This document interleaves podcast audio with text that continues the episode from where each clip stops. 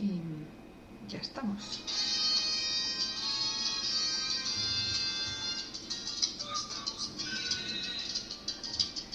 Es duro aceptarlo, pero no estamos bien. Buenas, ¡Oh, ¡Qué Eugenia. alegría! Otro capítulo. de la nueva temporada ya. La nueva temporada que nos hemos inventado, que es Sí. una temporada. Por llamarlo de alguna forma, hacer lo que chicos. queramos. Hombre, sí, realmente sí. Pero es una nueva temporada mentalmente. Hombre, sí. Como El cambio. inicio de curso. Eso, Inicio un- de curso, pues un nosotros puntito de inflexión. Claro. De nosotras decir, necesitamos algo nuevo, Sí. necesitamos Algo fresco cambio, para eso continuar. Sí, motivadas. eso es. Y nada, solo decir que me gustó un montón el capítulo que grabamos para la semana pasada, repasando todos y cada uno de los capítulos. Majísimas, ¿eh? E- eterno, pero Ya. es que no se me hizo eterno. O sea, eterno me refiero que, que lo, yo creo que la No gente lo vio y dijo, "¡Ah!". Pero una hora, chicas. una pero hora. es muy entretenido y creo... Hombre, es muy buen resumen. Tía, sí, es que creo que encima, como ya estamos más centradas, ya estamos más centradas ¿no? en el podcast, mm, todas esas cosas que igual se nos habían quedado un poco en el tintero, Claro. las dijimos. Entonces, Eso es. Sí, porque es que luego nos escuchamos, ay, pues podríamos haber hablado de esto, ay, pues Mm. podríamos haber dicho esto. Entonces, ahí tuvimos un buen Claro. momento. A ver que no acaba aquí, pues por ejemplo... No, porque nos repetiremos más que la Claro. pero... Ah, pues se, me- se nos olvidó decir esto del cuerpo. No os preocupéis que habrá más capítulos sobre cómo nos sentimos con el cuerpo, etc. Sí. Así que, pero bueno, la cosa es que esto nos ha dado fuerzas para hablar de más cosas, hacer más cosas. Eso es. Y entramos Y- fuerte. Hombre, madre mía. ¿Qué tema traemos hoy, Eugenia tema. Castro? ¿Qué técnica traemos hoy? Hoy igual estoy más nerviosa que en el primero. ¿Por qué? No sé, es como diferente. Ya. Y es un tema... mm, Suculento. porque vamos a hablar de los prejuicios y los estereotipos. ¡Ole! Difícil tema, pero... Ya ves. Pero es que bueno. nos persiguen, nos persiguen. Eh, sí, A, todos. No, no, no solo a nosotras. A, a todo el mundo. todos. Y yo creo que es muy buena idea hablar de ellos, explicarlos, eh, mm, conocernos Mm. con respecto a ellos, así que... ¿Qué podáis pensar? No, no Sí, sé, os mm, invitamos a Eso pensar. es, como siempre.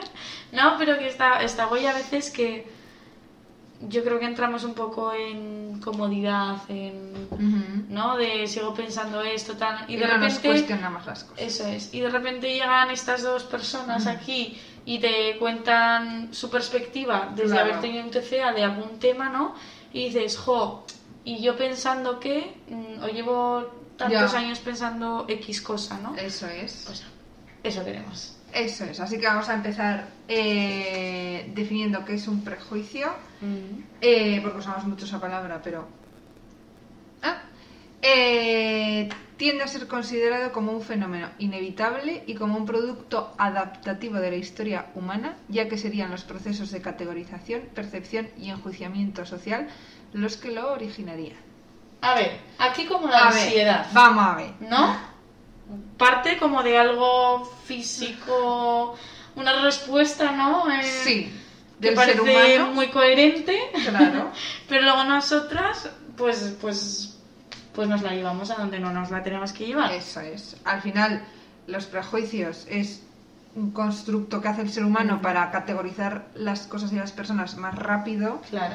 y no tener que eh, investigar cada cosa otra vez desde el inicio, Sino categorizar an- a lo general y luego ya sí eso entro, aunque luego al final los prejuicios tienen un trasfondo eh, negativo. Claro, es- Ahora mismo Es como que se centran malo. en las diferencias, Claro. sobre todo, ¿no? Como en, eh, vale, sí, cuando lo agrupamos así, de agrupamos a las personas de primeras, igual el primer, mm, la primera etiqueta no mm, es neutra, ¿no? Es como descriptiva, pero siempre hay algo asociado y normalmente Claro. eh, tú te fijas en lo que es diferente a lo tuyo. Claro.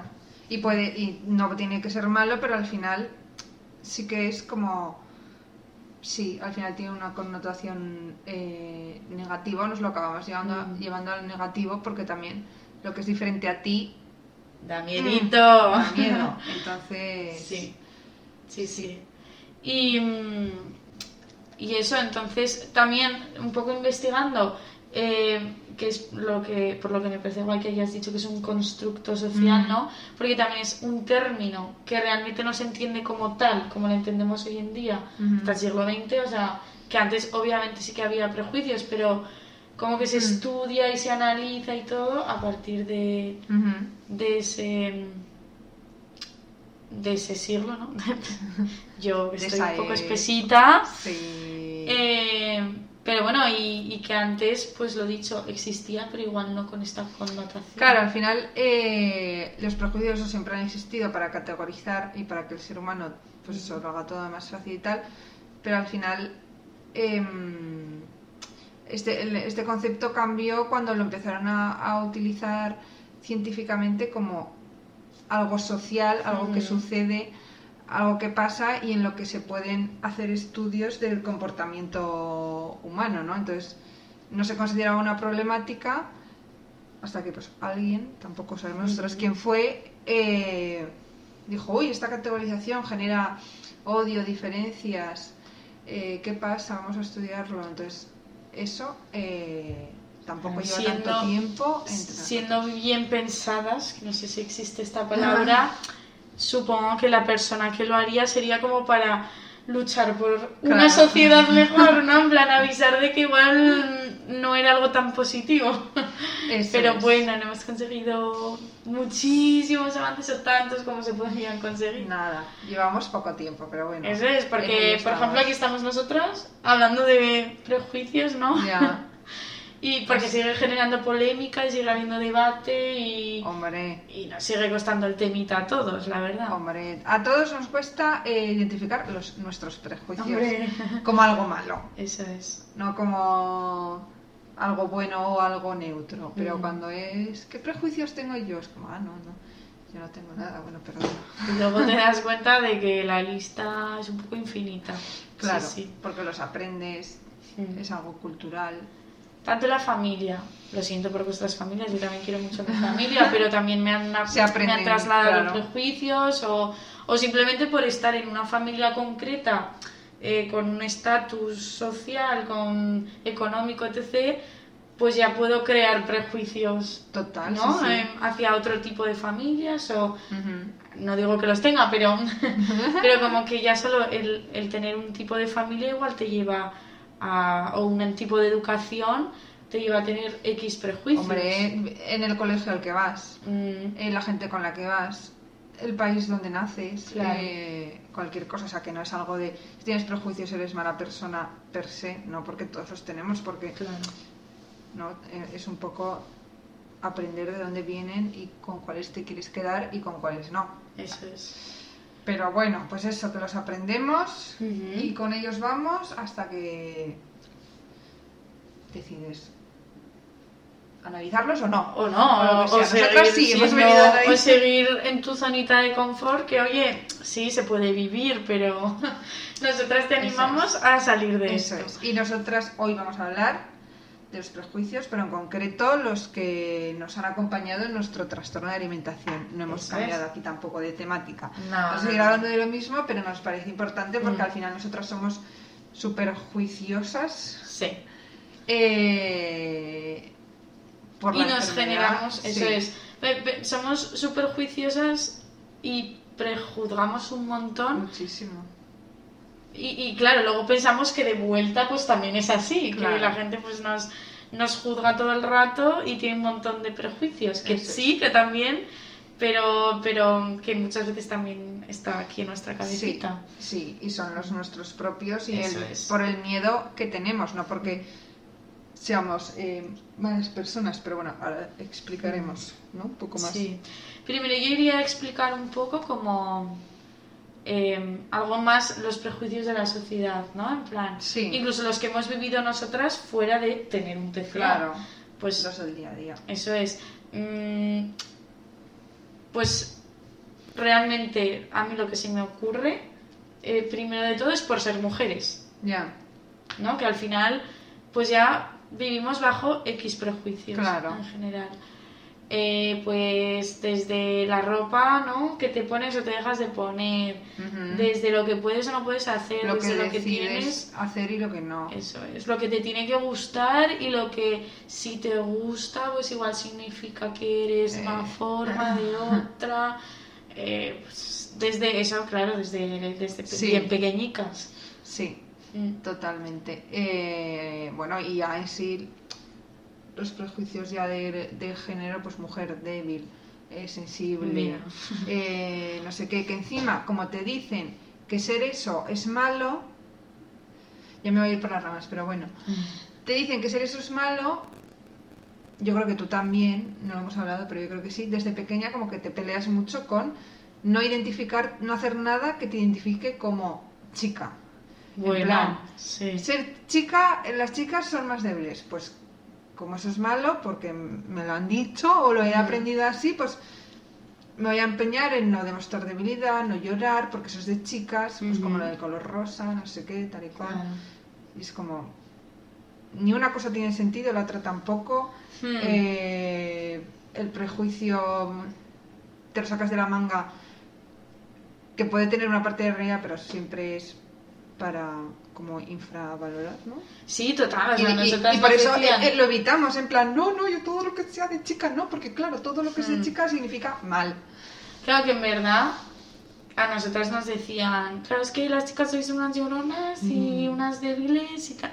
Claro, lo tomábamos como insulto porque la gente que nos lo decía iba por ahí, ¿no? Claro. Como para hacernos daño, pero en, ver- en verdad somos unas lloricas y somos débiles significa que sentimos, mostramos nuestros sentimientos y, y los soltamos. Bueno. Bueno, pues eso ya tampoco es tan negativo. ¿no? Claro, claro, sí, sí. Pero sí que, que el- al, fi- al final un poco el prejuicio lo que hace es esto, es rechazarlo, eh, Claro, tomártelo como, como algo negativo. Claro. Mm, totalmente. Sí.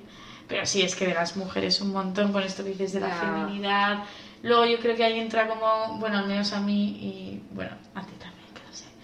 Eh, ese dilema, ¿no? De feminista, de hasta qué punto feminista o no, o qué posiciones tomo. No, eso no sé, es que Ya. ya se tenga un poco Sí, sí, no, que es que es... pinza. Ya, pero sí que te cuestionas mucho eh, lo que has aprendido, los prejuicios que tienes interiorizados, con lo que crees que está bien, con lo que luego te cuestionas que dices, bueno, igual no, Mm. y, y nada, pues aquí estamos hechas un lío hablando de No, pero claro, es que tema. hay tantos prejuicios por ser mujer y a mí, que claro, yo no, no es que me considere ya con cero prejuicios sobre las mujeres porque no Ah, es no. así, pero que yo que sí que he hecho algún avance más, ¿no? He asumido partes que yo antes rechazaba, ¿no? Mm, porque pensaba que eran algo malo por un prejuicio que yo tenía, es como que luego sigo escuchando algunas cosas que digo, amigo, este es el nivel 1 de prejuicio, ¿sabes? En plan, Ya. no has avanzado nada en estos años. Inténtalo, venga, venga. Sí, no sé, digo- Entre todos podemos. Porque no, que, que sí que cada uno tendrá que tener su proceso, pero tú ni siquiera lo has empezado. Ya, no, no. En fin. Pero bueno, porque es gente que considera que no necesita hacer ese trabajo porque lo que su- los prejuicios que tiene cree que son así, son categóricos y 100% Y porque es muy reales. difícil Y ya está. Eh, lo- o sea, es difícil cuando estás dentro de ese estereotipo y, y- y quieres, y quieres desmontarlo. Pero más difícil o más esfuerzo es cuando eh, no estás en, en ese estereotipo, en plan, no soy una mujer. Y tengo que encima trabajarlo, pues mucha gente dirá, no una Claro. mujer, ¿qué me afecta a mí Y esto? ya está. Amén Jesús. Uy. Ah, mira, que seguimos aquí en cámara. Hola. Nada, pequeño problema. Y luego, por dejar ya el prejuicio, ¿no? De por ser mujeres, que me parece muy extenso, y creo que hay algún podcast por ahí planificado de mujeres, feminismo, TCA, bla, bla, bla. Podría ser. sí. Podría ser. ¿Qué, qué spoiler se acaba de Ah. hacer. Eh, a mí, por ejemplo, algo, un prejuicio que he notado un montón, tú y yo que venimos un poco de, de ámbitos de- académicos mm, no valorados, no sé cómo decirlo, yo el arte y tú periodismo, Sí. letras en general. eh, por ejemplo, con eso hay una cantidad de prejuicios y no hemos avanzado nada. Amigo, estamos en el siglo XXI. Hay Da un igual. montón de profesiones que estamos viendo que se están quedando obsoletas o que ahora mismo tienen muchísima importancia y son de letras. Y seguimos valorando más las ciencias. O sea, no digo que no Pero es la gente que, que te- aunque viviera en el siglo 30, es que da absolutamente igual. Pero porque- es que me encantó todo este boom en la cuarentena de las artes, no sé qué, Ah, qué ya. necesarias. ¡Anda! No, ¿en serio? Pero ya hay- sigo oyendo comentarios después de que ha pasado unos meses de, ah, pero tú pintas. Claro. Pero eso es un trabajo. Pues sí, porque luego te encanta ver bien chula Ya. tu ciudad, por ejemplo. Que sí, que sí. O yo qué sé. ¿No? Que es como de gente así un poco que no quieres, co- no quieres hacer mucho. Sí. En plan un poco, ay, pues claro, tú pintar como si fuera algo que puede hacer cualquiera bien. Me refiero. Mm. Y es verdad, como pintar, puede pintar cualquiera, parece que no. ¿verdad? Ya, pero claro, porque te quedas Como en la no todo el mundo superficie- puede curar, entonces, claro. Claro, pero te quedas en la superficie de lo que Ya, significa sí, ser- O sea, no te digo a ti, Ya, se lo ya, digo ya. a nuestros oyentes. no, pero que es verdad que te dicen, que dices, pintar puede cualquiera. Sí, sí, y ojalá pintara más gente porque se, vale, bueno, se Sí, valoraría mucho ya. más. Pero al final no es tanto pintar, sino ser creativo lo que cuesta. Claro, sí, sí. Es llegar a soluciones que, pues yo qué sé, me estoy, estoy pensando en prensa, ¿no? En una ilustración que defina un artículo, ya estamos hartos de ver imágenes normales, o sea, que describan tal cual lo que, lo que gusta es el giro nuevo, el, Total. el- la originalidad, ¿no? Esa creatividad, algo que de repente digas, jo, vale, la ilustración no es 100% necesaria para entender el texto, pero si no estuviera esta ilustración perdería Claro. per- más que sentido como eso, como que estaría un poco cojeando. Sí. Y claro, eso la gente no lo valora. Y yo he escuchado comentarios y tuvimos estado delante de gente que ha dicho cosas como, claro, pero es que esta persona, como ha estudiado tanto, para Ya. esto se le tiene que recompensar. Bueno, vale, igual yo no he empollado tanto como tú, pero también he tenido mis horas de trabajo y trabajo y trabajo que tú seguro que en tu vida, Julio, lo has hecho. Ya. Que es que... Que no, que no, que además el discurso de la eh, meritocracia y tonterías. No sé, es no que- de nada. Que ni es, ni es la carrera en la que más hay que estudiar la que se tiene que pagar mejor, ni.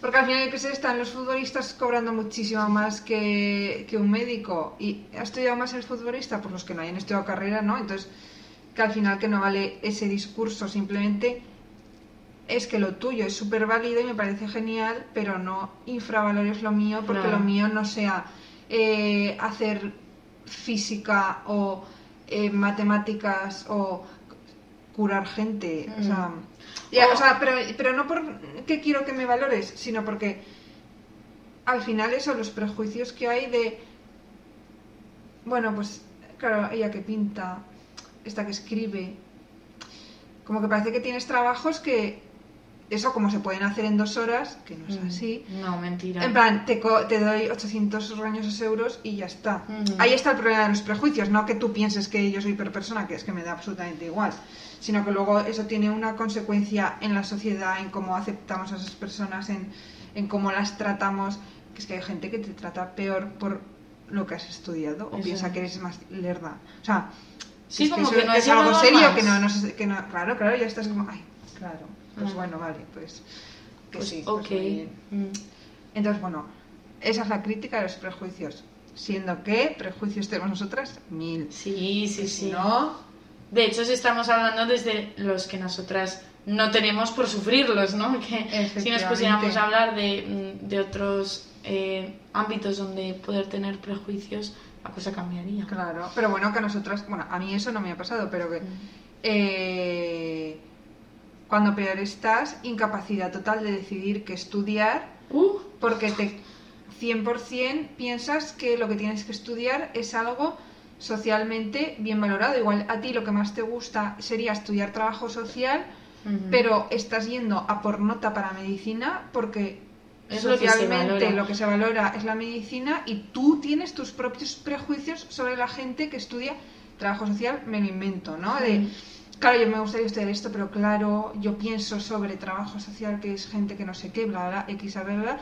Entonces, mm, da igual, voy a estudiar medicina porque sé que eso es lo que se valora, o sea, A mí eso me ha pasado. Tú Ujú. dices que a ti no, pero a mí mí, por sí, ejemplo, sí. claro, persona súper exigente, eh, valorada principalmente por los estudios, porque yo Ujú. era lo que metía caña, pues Claro, y y era lo que entonces- se valora. Vale. Pues eso, pero que al final en el instituto era, eh, ah, qué buenas notas, cogerás ciencias, claro, ¿no? claro, Y total. tú, bueno, y yo siempre decía, ah, que, que quiero ser de mayor. Pues mira, me gustaría medicina, veterinaria o bellas artes. Y bellas artes lo decía como con la boca pequeña. ¿sabes? En plan, mm, esto como ultimísima opción. Claro. O siempre decía, o cuando ya haya estudiado medicina, Como pues, hobby. pues como hobby. ¿Tú qué- creéis que aguante algo en ciencias? Pues obviamente no, porque de verdad, para estudiar algo que sí, que tendrá un montón de valoraciones, pero que no te llena, pues, chica, no. Ya. Y, pero es eso, era como la sensación Pero de- tanta gente lo hace. pero es que me lo decía hasta un señor que me encontraba por la calle que me decía, ay, ¿y ya estás en bachillerato? ¿Y a qué carrera te vas a meter? Pues no, mira, me voy a ir hacia artes, tal. ¿Y no has pensado antes hacer algo seguro? ¿Cómo que seguro? Luego estamos viendo que la gente que se fue hacia el camino que parecía que iba a tener más salidas, solo está acabando el chollo. Ya, bueno, a ti y a mí no nos va mucho mejor. No.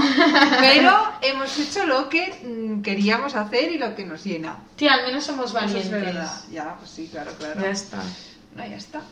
Pero bueno. Pero sí, que eso que es un muy buen ejemplo de que no nos que no nos los inventamos ni es lo que dice la gente, que No, no. prejuicios propios que oímos. Entonces, Y que yo también lo sentí así, ¿eh? claro, sí, sí. En plan, Hombre, Eh, ¿Cómo me voy a ir a Bellas Artes si, si no es lo que...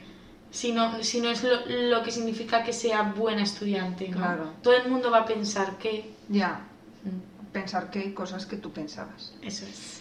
Entonces, bueno, la base también hemos estado investigando y al hilo de algo que se habla mucho últimamente, que es el discurso del odio. eh, no nos estamos saltando ningún paso ni nada, ni pero la base del discurso del odio son los estereotipos y Eso los eh, prejuicios.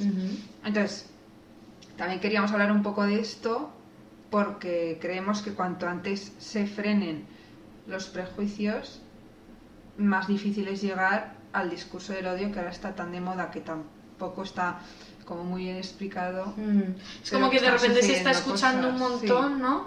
Y hay muy poca información, en verdad. Y, a ver, realmente el discurso del odio obviamente ha estado, porque se basa en lo que tú has dicho, los prejuicios, pero ahora es como que se le está dando como más espacio, eh, se, está, se está categorizando igual, por ejemplo, ataques eh, Mm. discriminatorios como discurso del odio, ¿no? Para un poco eh, sí que a la gente eh, no, me sale- no me está saliendo la palabra, como para hacerle entender, ¿no? Que, que todo empieza con lo que yo pienso y luego acaba en lo que yo digo. O no, no sé, no os estoy diciendo que todos vayáis a gritarle o a insultar a una persona eh, o a discriminarla por cómo es o mm, a qué grupo pertenece o lo que sea, pero pero sí, mm, realmente todo empieza aquí en nuestra cabeza Claro. y el- en que no te construimos esos prejuicios. Claro, que cuanto antes los eh, identifiquemos, los analicemos y por lo menos seamos conscientes de que los tenemos, Mm. pues mira, si tú sigues teniendo prejuicios, quédatelos con, o sea, que todos los tenemos, pero cuando los conoces ya no se transforma en nada más ni, ni, ni va a más, ¿no? Mm. Entonces, eh, el discurso de odio Sí, que es... es, lo hemos buscado para, porque la verdad es que encontramos una página eh, que lo describía muy bien y te da bastante información y se lo definía como eh, el fomento, la promoción e instigación del odio, la humillación o el menosprecio de una persona o grupo de personas, así como el acoso, descrédito, difusión de estereotipos negativos, estigmatización o amenaza con respecto a dicha persona o grupo de personas y la justificación de estas manifestaciones por razones de raza, color, ascendencia, origen eh, nacional, étnico, la edad, una discapacidad, la lengua que hablas, la religión que profesas, creencias, sexo, género, identidad de género, vamos, lo que ya sabemos de hace mucho tiempo, ¿no? Que, que está la gente que se puede identificar con una de estas em, razones, ¿no? Sabe, ha sufrido estos prejuicios y estas discriminaciones. Eh, totalmente. Además, eh, eso que toda forma de discurso de odio es discriminatoria Mm. hacia otras personas, eh, básicamente porque lo que decíamos al principio, ¿no? Porque es diferente, eres el otro y la otredad nos asusta, no nos gusta y la rechazamos. So. Entonces nos podemos quedar allí y convertir eso en odio y discriminación y, y tal, o podemos aprender que lo diferente nos asusta, pues bueno, voy a intentar entenderlo, o voy a intentar acercarme, o voy a intentar verlo eh, de otra manera. Eh, esto va de la mano de lo que queremos hablar de los eh, TCAs. Porque la salud mental. La salud mental entra en este en cualquiera no, no entra en estos grupos, sino que la podríamos unir a cualquiera de estos grupos, cualquier persona que tiene algún problema de salud mental o ha hablado de algo de salud mental o ha intentado poner en valor la salud mental, de algún, de algún modo se ha sentido Prejuzgada, preju- prejuzgada sí. seguro. Sí. O no del todo cómoda, ¿no? En muchos, Claro, en muchos por- entornos para poder explicar. Porque tiene unas connotaciones Mm. mm, que no acaban de gustar porque aún no estamos en ese... Sí. Pero antes de hablar un poco, de meternos ya en salud mental y TCAs y los prejuicios, estigmas, etcétera, sí que quería, ya a mí me parece importante que cerramos lo del discurso del odio Sí. con el ejemplo que hemos visto, es que nos ha parecido súper guay, de la pirámide del Ah, odio, sí, sí, sí, sí. que es un poco para que Lo pondré, entendáis- lo editaré y lo pondré por aquí. aquí abajo. No, pero que esa pirámide es súper guay porque ves cómo todo empieza con esos prejuicios y estereotipos, estereotipos que hemos dicho. Em, luego un poco empiezas a entender a esas personas no como personas, sino como a otros, ¿no? Sí, no, no empatizas con ellos. Deshumanizas. sí. Eso es. Eh, esto es casi lo invisible, como- lo que está en sí. nuestra cabeza, ¿no? Como una pirámide. Bueno, que se ve. Y esto sería como la base de la pirámide, lo que se supone que no se ve. Luego, ya lo visible, ¿no? Empiezan a ser este discurso del odio del que hemos hablado, ya manifestaciones de, de esa De discriminación, sí, eso Sí, es. acoso, pero eso no tiene que ser eh, pegar a nadie por la calle, pues los mensajes por Twitter. Eso es, que ahora sí, Que con el internet empezó eso, partidos políticos, Claro. medios de comunicación. Eh, luego ya pasa a discriminación, ¿no? Que igual, por ejemplo, eh, vamos, yo lo entiendo como que eh, a la hora de coger un empleo, ¿no? Mm. Se tenga en cuenta, eh, por ejemplo, si eres gay, Sí. ¿no? O mm, si eres mujer. Sí. Pues eso sería Discriminación ya en la vida, ¿no? En, a la hora de conseguir un empleo, conseguir una vivienda, conseguir unas ayudas, conseguir tal. Eh, luego eso, violencia contra propiedades y símbolos. Mm. Eh, vandalismo y profanación, pues yo que sé, por ejemplo, cuando hicieron la, esto de la veneno en el parque este de Madrid, Es verdad. eh, pues la gente ahí, que es una placa, o sea, Claro. y estás odiando, bueno, pues Sí. esas cosas. Pero bueno, tiene un Pero eso ya es grave, está ya muy arriba de la, de la pirámide, porque Claro. luego ya pasa la violencia física. No.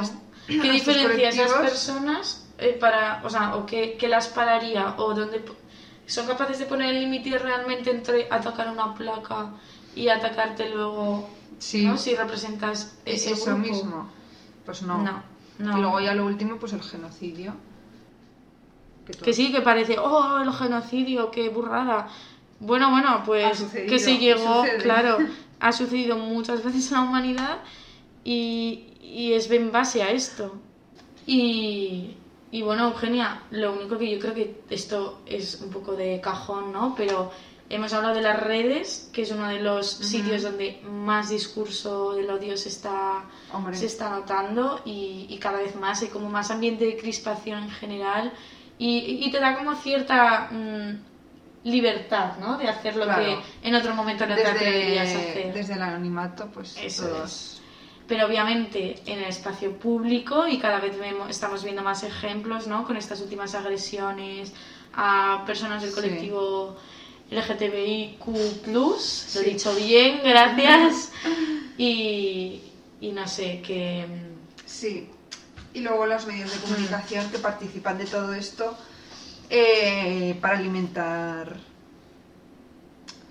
este tipo este de cosas, la discurso, sí, verdad. sí. O sea, mm, sé, sé que no todos, sé que hay gente que lo hace bien, sé que hay gente que hace bien su trabajo, pero se ve cada cosica que, Sí, que bueno. efectivamente. Y eh, estas tre- estos tres medios, estas tres coinciden en Mm. que de ahí nosotras hemos aprendido nuestros prejuicios Total. de los que venimos a hablar. Que aquí venimos nosotras. Ahora mismo, porque eh, no sé mm, tú, pero yo en internet, la vida, los medios de comunicación, Mm. fatal, lo hacéis fatal para no tener prejuicios sobre personas y sobre cuerpos. Mm. Eh, Y bueno, el espacio, bueno, el espacio público, bueno, y quizás sería como el menos importante en este caso, bueno, pero las personas y Sí. la publicidad y las... es que en verdad estamos rodeadas, ¿no? Entonces, Sí, de mensajes. pero sí, sí, o sea, todo este discurso nos ha- es que nos dio de lleno y más pues a depende de qué edad, ¿no?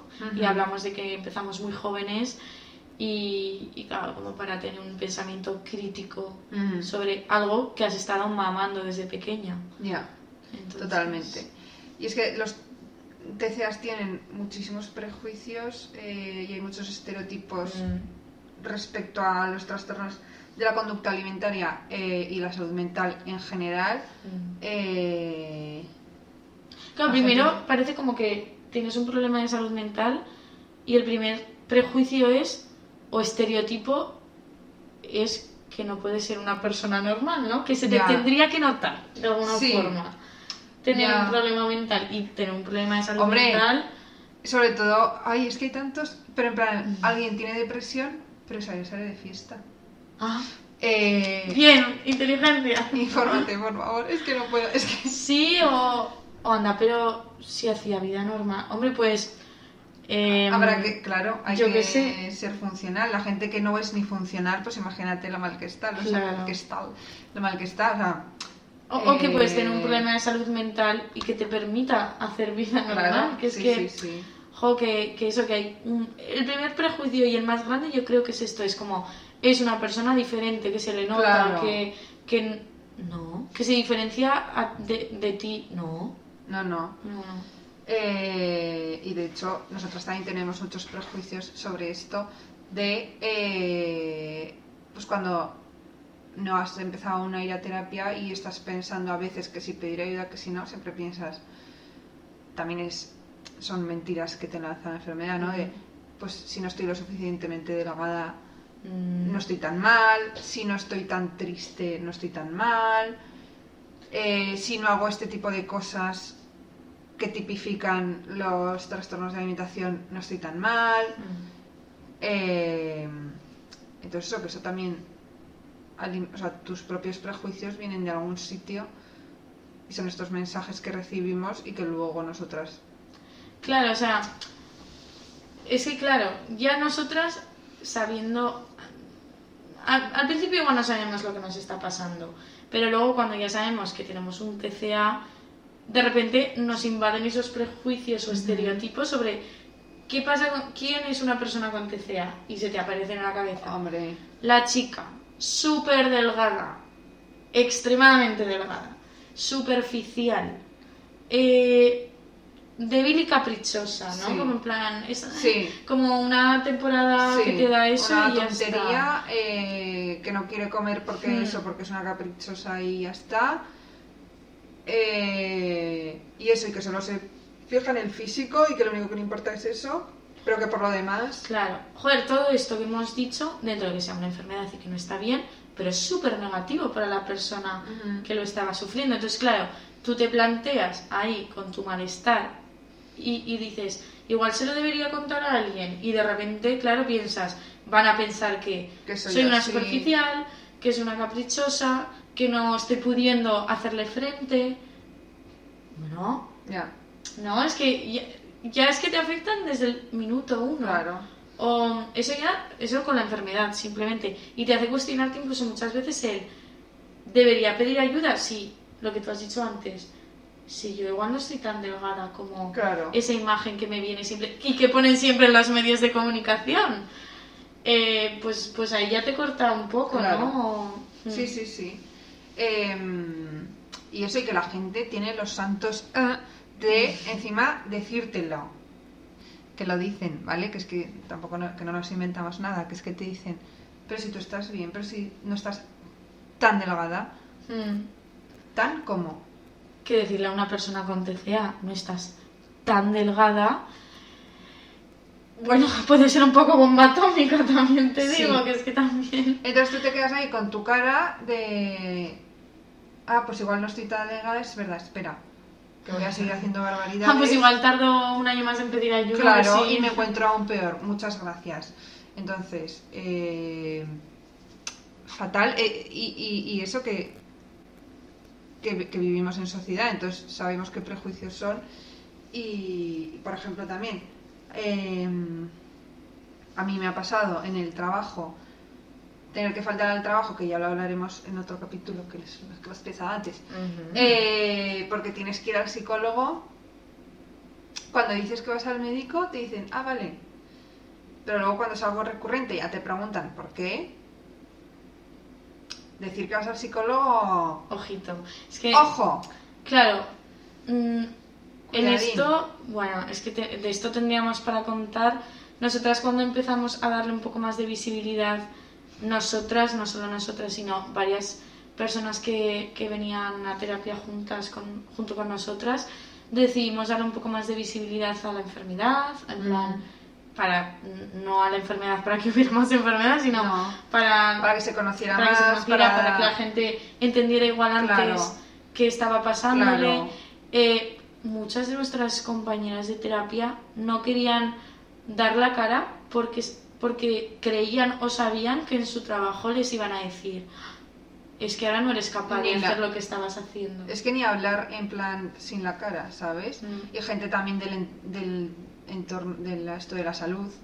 Claro. Eh, Como- o sea, incluso gente que es eso, de salud, que, que, que no, que tendría que entenderlo más que nadie. Pues nada, y la gente eso, que no quería ni dar su voz, ni su cara, ni nada, porque eh, me van a reconocer y entonces esto me va a afectar en mi carrera profesional. o ni compartir o publicaciones. En mi familia. Mm. Sí, sí. O sea, de decir, hemos hecho un post sobre eh, una concentración que vamos a hacer. No, pues yo no, es que no lo quiero compartir para que no, ni se me asocie a la causa. Claro. Y es como, jo, es que cuánta presión, ¿no? Y, Bueno, y cuántos estigmas sigue, sigue habiendo de tengo TCA o tengo un problema de salud mental y no soy capa- capaz de hacer mi trabajo. Hombre, pues mm, si hasta ahora lo estaba pudiendo hacer, porque no dices, ahora que lo sabes, no va a ser capaz. Ya. No, no, pero que, que, eso, que eso nos pasaba y de hecho las primeras veces, vamos, nadie quería hacer nada. Que hicimos un vídeo con unas manos y no queríamos ni sacar las Es manos. verdad. Es que era, o sea, teníamos un miedo horroroso. Ahora estamos aquí, estoy haciendo un podcast, pero porque hemos eh, trabajado muchísimo en eso y gracias a, a todas estas cosas que hemos hecho con las compañeras, más gente lo ha entendido, más gente ha pedido ayuda, más gente eh, ha visto que no pasa nada Por contarlo, que tal, que a veces sí que pasa, que la gente es muy tal, pero que eh, a que, te merece más la pena Mm. o que nos está mereciendo más la pena contarlo y reivindicar que tenemos derecho a, a decirlo y que no pasa nada y que sigo siendo igual de válida que, que no hacerlo, pero vamos, mm, aún así, pues eso te encuentras con, en plan, luego te mira, cuando lo dices, te miran con cara de pena, diciendo, ay, pobrecita, que tiene un... Chica, pues sí, ojalá no lo tuviera, pero que eh, no soy ni más floja.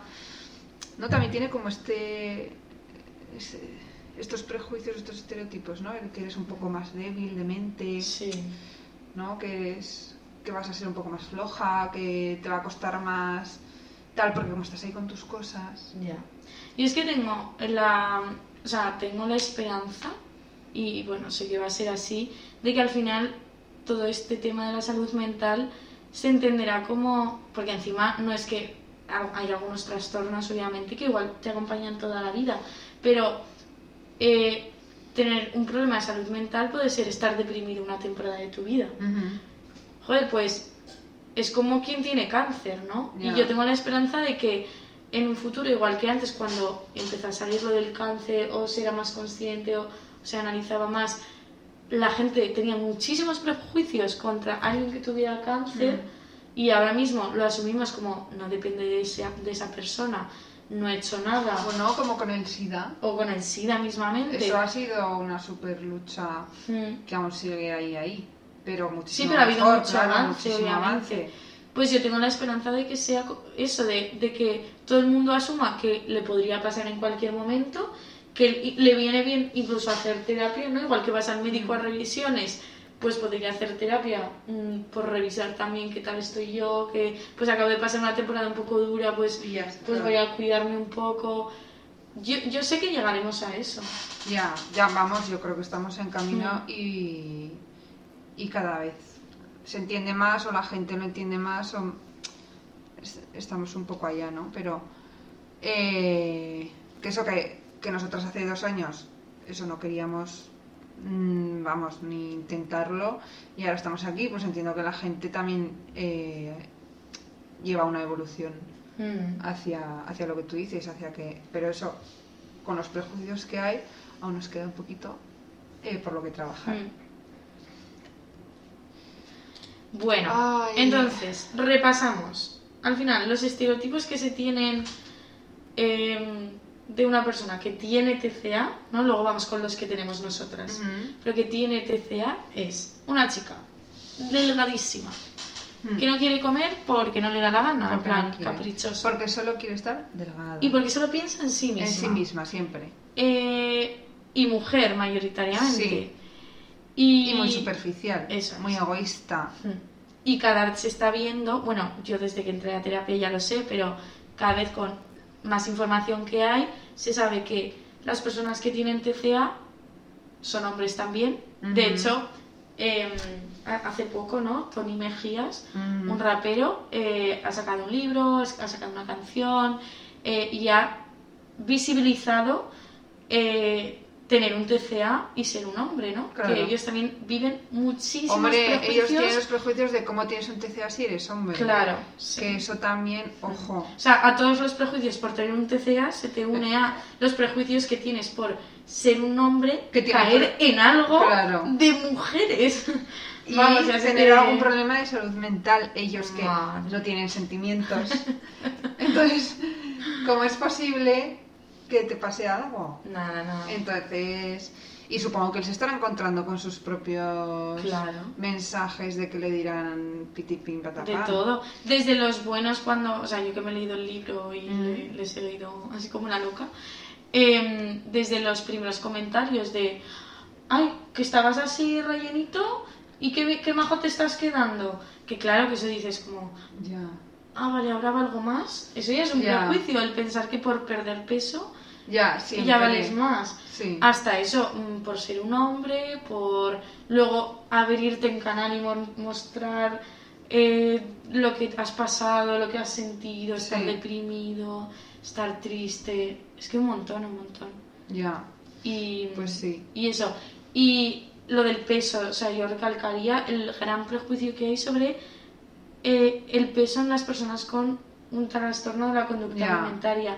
No o sea, no significa que tengas un TCA y estés hiperdelgada. Mm. O sea, puedes tener un cuerpo normal, puedes tener sobrepeso, puedes tener obesidad, eh, puede no verse, ¿no? En cuanto al físico. eso que es que muchísima gente es que no eh, tiene un TCA y, se sabe por cómo está mm. en, en, su cabeza, no por cómo está su físico. Tiene un cuerpo normal o y al revés también pasa gente súper delgada porque sí, le dicen que tiene que si tiene un TCA y es como deja a esa persona en paz. también... Es su, constitución, pues ya, está. Sí, sí. Mm. Sí, sí. Entonces, bueno, eso es un poco lo que, lo que nosotras notamos, ¿no? O el perfil ese de caprichosa, Hmm. superficial, tal. Pues no, muchas veces, y la mayoría de las veces son personas incluso demasiado responsables, Ujú. demasiado. que piensan demasiado, ¿no? Que incluso están un poco. o se sienten avanzadas un poco mentalmente, ¿no? De. mm, se obsesionan por cosas que no les toca realmente. Bueno, no sé, esto ya es paranoia mía. Ya, bueno, cosas más internas. Sí, como. ¿no? Que, pues sí. que, lo- que al final acabamos aprendiendo de nosotras y de otras compañeras Mm. que, jolín, sí hay gente que, incluso tenemos compañeras que así de primeras pueden ser muy superficiales por Mm. su manera de vestir, de arreglarse, de mostrarse al mundo y tal, pero es que luego, mm, no, o sea, no es que no sean así, también está la otra parte, lo que tú estabas diciendo de gente que hace eso por X motivos, por encontrarse mejor o por tapar inseguridades, pero que luego es una persona eh, dema- extremadamente pendiente de su familia, de los estudios, de... que es incapaz de confiar en que tiene amigos, no sé, un montón de, de cosas detrás. Sí. Pero bueno, entramos en salseo. Los Sí. prejuicios que, cre- que creamos nosotras y que tenemos nosotras cuando tenemos la enfermedad, sobre Claro todo. que también venimos aquí un poco a ponernos a nosotras mismas. A Carlo. Acá no. Sí, sí, porque, joder, em, no somos perfectas, seguimos en terapia y, bueno, yo considero que con el tema de los prejuicios, al final también la vida te enseña, y si quieres, si tú decides, te enseña un poco a decir, jo, pues esta eh, no había conocido nunca a una persona, por ejemplo, racializada y de repente convivo con ella en el trabajo, en tal, en no sé qué, y seguro que se me desmontan un montón de prejuicios que ojalá no tuviera, pero tengo. Ya, Mm. efectivamente. Y... mm, Eso, ¿qué prejuicios crees que nos da el TCA? Tener un TCA. eh, bueno, nos da o al revés. Tenemos un TCA. El huevo y la gallina. ¿Quién sabe? Eh, pues bueno, por ejemplo, eh, y son cosas duras de decir, eh, pues pensar que una persona gorda eh, no tiene autocontrol Mm. sobre sí misma, de que es incapaz de controlar su alimentación, de que es incapaz de tener un orden pues a la hora de hacer ejercicio, por ejemplo, de mantener una rutina de Mm. deporte, eh, sobre todo eso con tener un físico grande o sobrepeso o hay muchísimas mm, ahí tenemos muchísimos prejuicios pero que al final eh, lo que nos pasa es que te- nosotras tenemos miedo a a ser a- o sea que si somos si estamos gordas es porque somos así Mm, Porque no nos hemos cuidado, eso Porque porque, somos somos- muy débiles, como para ponernos límites, eh, porque no nos. Eso, mm, somos unas vagas, ¿no? Y no podemos. Y no somos capaces de hacer deporte. Mm. Eh, yo, que soy súper estricta, ya lo sabes, y como súper blanco-negro siempre conmigo misma, obviamente mm, lo que me cuesta es ese esa asociación, ¿no? De, claro, es que si me dejo llevar y como un poco más, significa que estoy siendo débil y eso me, hace, me hará ser gorda. Ujú. Y es que lo piensas así tal cual y es muy duro porque a mí no me gusta tener esos pensamientos, pero son construcciones que nos hemos hecho durante muchos años y son parte de los prejuicios que también tiene la sociedad Claro. sobre las personas gordas o con sobrepeso o u obesidad o lo que sea, ya no sé ni hablar. Pero O sea que al final son prejuicios que sí que tiene la sociedad y que nosotras los eh, interiorizamos más por el miedo a lo que significan que a, en realidad que nosotras pensemos que una persona gorda es así, así y así. no, o sea que lo hemos O sea, son conocido. como miedos que los ponemos en el de enfrente. Claro, sí que lo hemos en terapia hemos visto gente que ha entrado eso con sobrepeso, con infrapeso, en un peso normal, más delgada, menos delgada, con más tetas, con... Siempre digo tetas, ¿vale? No sé, no Más una culo. Más culo, con más brazo que tú. Y, y cada... O sea, y ves que, uno, no hay diferencia entre lo que le pasa a una y a otra. Claro. Y dos, que te puedes relacionar y, Ujú. y- y son iguales que tú. Y, y joder, que, que ya está, que no es ni mejor o peor. Y que luego igual tú estás hablando de tus brazos y piensas que las piernas de la otra son estupendas y la otra está llorando por sus piernas, ¿no? Que es que todos al final tenemos... Pero eso, sobre todo es como que tenemos muchos prejuicios sobre los cuerpos y que en momentos de nuestra vida nos han hecho no querer acercarnos a alguien. Total. En plan, ¿cómo es? La gorda, Ya. no me vayan a asociar con, con que voy... claro. Mm. Sí, sí. O sea, si no soy la más delgada de este grupo, yo no puedo es- estar Claro. aquí, no voy a ser... No, no voy a poder aportar nada más que mi delgadez, Claro. por ejemplo. ¿eh? Sí, sí.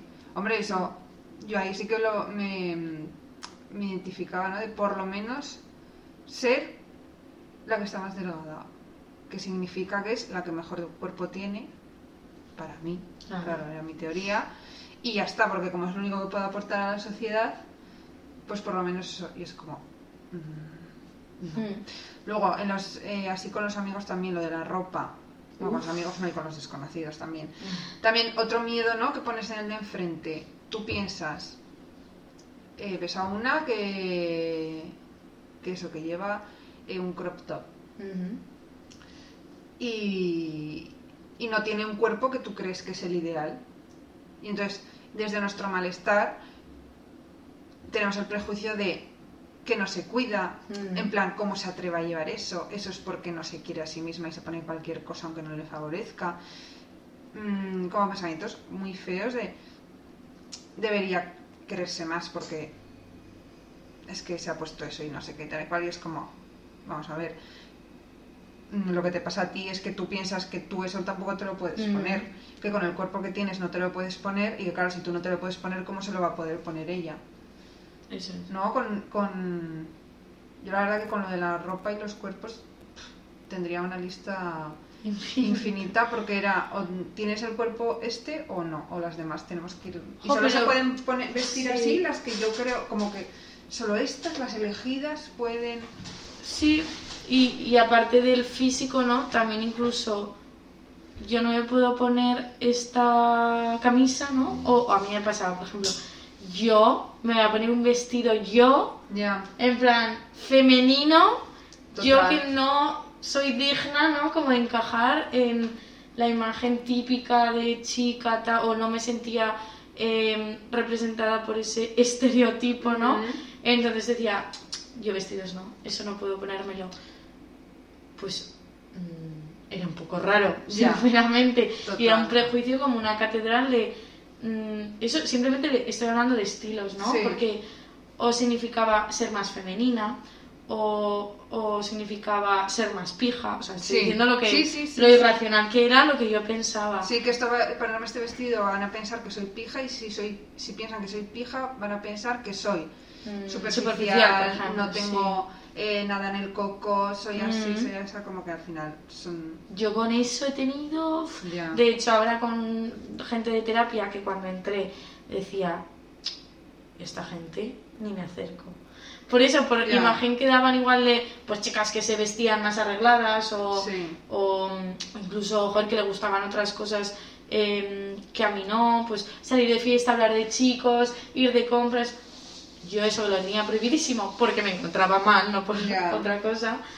Eh, pues claro, yo decía, "Tss, tss, Cruz, y a esta gente no me voy a llevar bien con ellos, no Claro, tenemos nada en común. claro. Joder, y luego con años de terapia y terapia te das cuenta de que te puedes llevar bien con todo el mundo, aunque lleve vestido. A ver, obviamente a mí ahora me, me sigue gustando más llevar pantalones, Ujú. pero tengo dos vestidos bien majos en mi armario Claro. y me los pongo de vez en cuando. Sí, Porque he visto que me puedo poner un vestido y no pasa nada.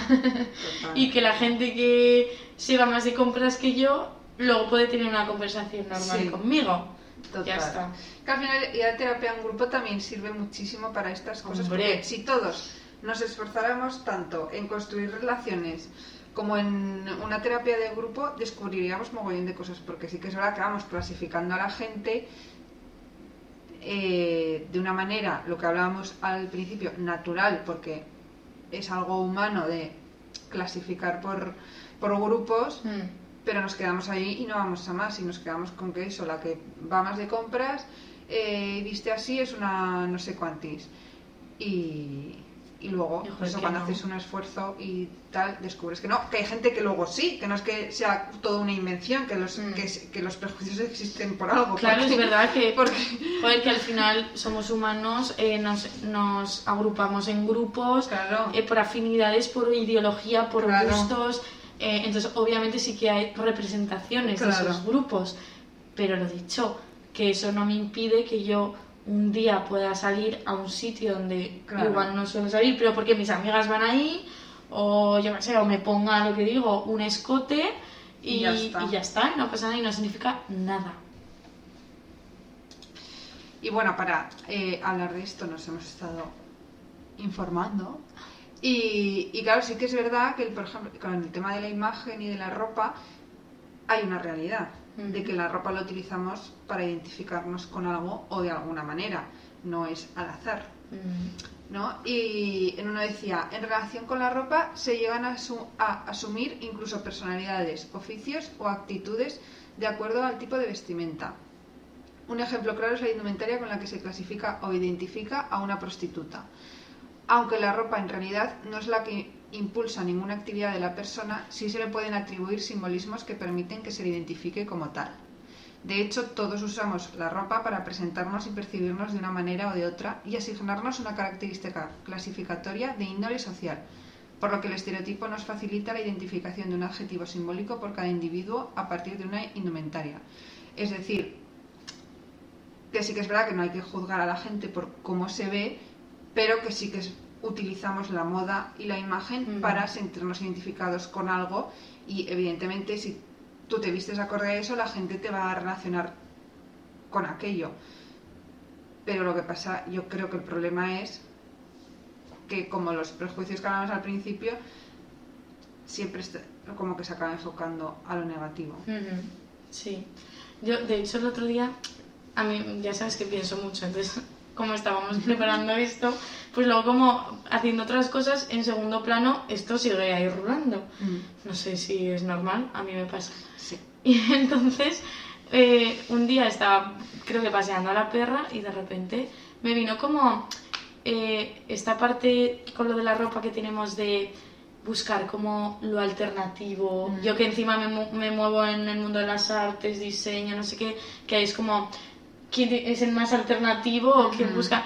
Entonces, no sé por qué me vino a la cabeza pensar, todos en busca de ser como ese alternativo, ese especial, ese diferente, digo, y es que no hay nadie que no se vista como otra persona en el mundo Total. o en Zaragoza incluso, o sea, Bueno, así. bueno, yo qué sé, pero incluso cuando quieres, eres alternativo y diferente, Ya. siempre va a haber alguien. Hombre, porque también te inspiras Igual. en cosas Claro, que sí. Y, y porque al final siempre, siempre, siempre te estás identificando con algo. Claro, Por eso que tampoco le deis mucha importancia en plan. totalmente. Ya está, vuelven a ser clasificaciones, prejuicios, estereotipos, bla, bla, bla, bla, bla. Pues sí, Pero pero, sí. sobre todo no usarlo para tapar inseguridades. Eso o es. Prejuiciar, O ponernos- a la gente. O ponernos por encima de alguien o del resto por esas inseguridades que Ya ves. yo sí que recuerdo un poco como lo que he nombrado antes de cuando peor estaba con la enfermedad, eh, era cuan- cuando más lejos me sentía de sentirme femenina, de asociarme con ya ni siquiera estereotipos, sino cosas que definen a, a la- a las mujeres, ¿no? Mm. O sea, no sé si cómo explicarlo, lo estoy explicando desde mi vivencia, porque luego siempre están como el, pero ¿qué es ser mujer, no? Pero para las cosas que a mí me habían enseñado que era ser chica, eh, pues tampoco, o sea, las rechazaba. Y como eran todo inseguridades, yo me intentaba poner muy por encima de eso y me iba como al extremo contrario, ¿no? Al, pues yo eh, rompo con todo esto eh, no me quiero identificar con nada de esto que me hace sentir mal, entonces me voy a vestir más masculina, voy a vestirme de forma que no se me marque el cuerpo, porque eso no me define y además me encuentro mal con mi cuerpo. Y luego estaba, que a mí eso es lo que más me ha costado asumir, y a, veces sigue habiendo debate con la parte del feminismo. O sea, ya. Yo me considero feminista y mi ideología es feminista, pero luego cuando me aparecen estas ideas de juzgar a las chicas por sus cuerpos, por lo que llevan puesto, por lo que es que me pongo enferma conmigo misma. Pero también es como, joder, pues pues conviven y también se va haciendo un proceso, ¿no? de aprendizaje, conviven estas dos partes de tengo una enfermedad eh, que me genera ideas sobre el cuerpo o inseguridades sobre el cuerpo conmigo que luego traslado al resto y sigo siendo feminista. ¿No? Entonces, o, teniendo ideas feministas. Entonces, no sé, me he metido también yo en un embrollo, pero para mí siempre ha sido como un motivo, como, como de culparme mucho y, y de pensar eso, que al final ser feminista también era un prejuicio para mí, ¿no? Como que tenía muchos prejuicios y tenías que ser de determinadas formas. claro, también ahora ser feminista tiene sus propios prejuicios. Hombre, claro que sí. Ya no, ya no existe feminista, ¿eh? solo feminazi. feminazi. Oh, yeah. Pero bueno, eso. Eh, a mí toda esta parte, también por prejuicios, pues me ha llevado ya. terapia y terapia. Pues por, por eso mismo, ¿no? La complejidad que hay en una persona que obviamente Aines, por como estaba hace X años, no podrías, nadie podría haber sabido ni que era feminista, ni que le podría gustar eh, algo femenino, ni nada, y podrías pensar que, yo que sé que se podría pensar de ti, pero obviamente algo que no eras. Entonces, que por eso los prejuicios, pues hay que cogerlos con pinzas y no y no utilizarlos para categorizar directamente a una persona en mm. un estilo, en, una personalidad, ¿no? Que no por ver a una persona que tiene la, la apariencia o parece ser de tal colectivo, de tal grupo, es así, así, así, así, y la voy a tratar así, así, así, así. No. Pues no. A ver, puedes tener tus prejuicios, pero ya está, no, no actuar tampoco acorde a, a lo que tú piensas que es. Pues si te toca interactuar con esa persona, pues Claro, que, joder, que tampoco nos sintamos culpables. Ah, estoy pensando esto de este colectivo. O lo primero que pensaba al ver a esta persona, por ejemplo, del colectivo LGTBIQ, es esto, ¿vale? Pero que está aquí, que son construcciones que, joder, que tampoco han dependido siempre de ti. Mm. Tú puedes decidir hacer el trabajo de desmontar estos prejuicios que tienes, ¿no? Y nosotras yo creo que lo seguimos haciendo. Gracias a terapia y gracias a seguir activas un poco en la vida, ¿no? Y, ver que hay que avanzar y, deconstruirte, si no. Sí. Mm. Y, y sobre todo, y los que ya no valen para absolutamente nada, son los prejuicios sociales de la imagen, los prejuicios que creamos en torno a una foto de Instagram, eh, en torno a un titular, eh, como que todo eso, no sé, nos lo podríamos quitar un poco de medio porque solo estamos que todo el rato clasificando a las personas, analizándolas ahí, pam, pam, pam, pam, pam, pam, pam, súper rápido, poniéndoles adjetivos que, que, no son o que no tocan porque representan A o B y esta persona parece tal, tal y ya está, y pienso que es tonta, en fin. Mm y, punto. Y no puede ser porque haces daño al de enfrente, a ti mismo también. Por lo que decíamos, que si tú piensas de ti algo de eso, pena de ti. Mm. Es que yo, yo, yo creo que sería guay cerrar con esto, en plan, cuanto más intransigente o prejuicioso eres, creo que sí, así, eres con el resto, mm. más lo eres también contigo mismo. O al revés, cuanto más dura contigo misma estás siendo, más duro con los demás vas a ser.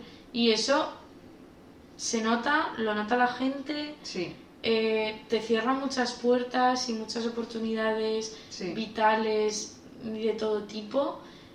Y, a ver, no te digo que haya que ser transigente con todo, pero, claro que no. pero es que muchas veces nos quedamos en el no y, y, nos perdemos muchas cosas. Sí. Pues ya está, me parece pues así que nos ha quedado estupendo.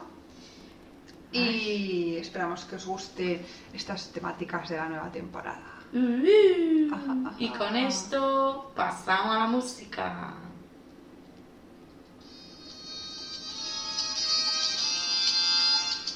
No estamos bien. Y esto es. No estamos bien. ¿Ves? Yo tenía prejuicios con bailar. Madre mía. Adiós, Inés.